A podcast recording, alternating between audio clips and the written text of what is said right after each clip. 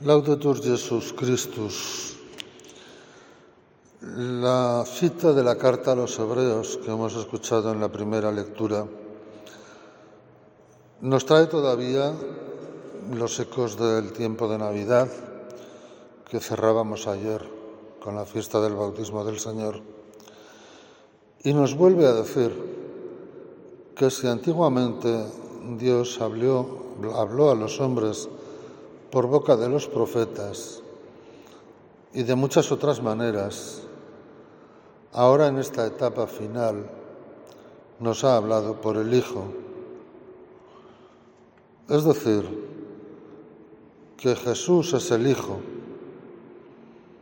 Lo veíamos ayer en la escena del Jordán, cuando salió del agua la voz desde la nube lo reconocía, este es mi hijo, mi amado, mi predilecto. Si Jesús nos habla por la boca de Dios, si Jesús nos dice la palabra de Dios, si Dios nos transmite sus palabras a través de la predicación de Jesús, nosotros tenemos que abrir nuestros oídos, nuestra mente, nuestro corazón, estar expectantes a ver qué es lo que nos dice,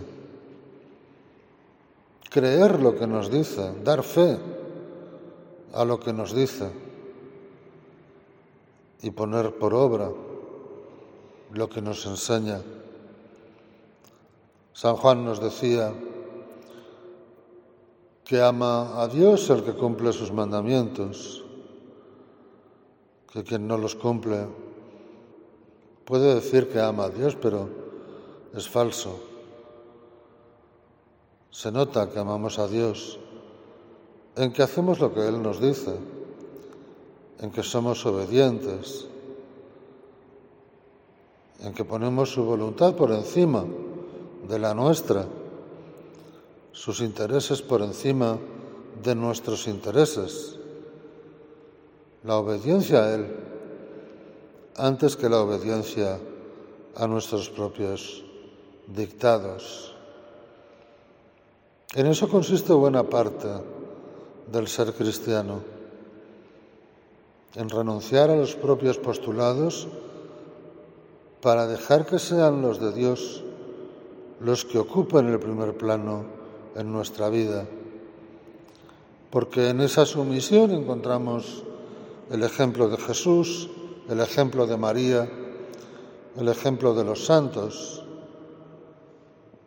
Son personas que han vivido para hacer la voluntad de Dios y no la propia, para hacer los planes de Dios y no los propios planes, sabiendo que eso conlleva una renuncia de sí mismo y que eso supone cruz.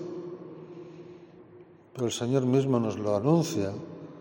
Si queréis venir en pos de mí, esta expresión salía hoy también en el Evangelio dos veces, en pos de mí, es decir, detrás, nunca delante, detrás de mí, tenéis que renunciar a vosotros mismos, tenéis que cargar con la cruz y entonces sí, entonces me podréis seguir.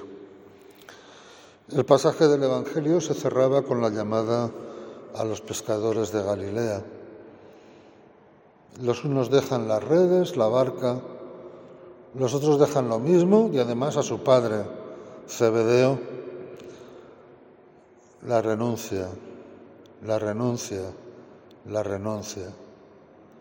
Para hacer la voluntad de Dios hay que hacer renuncias. Sin renuncias no podemos seguir a Jesús. Cada uno conocemos las nuestras, cada uno sabemos de las nuestras, de las del vecino que se ocupe el vecino. Pero cada uno tenemos que darnos cuenta de cuáles deben ser nuestras renuncias y ponerlas por obra porque será la manera en la que mostraremos que en verdad amamos a Dios. Laus Deo.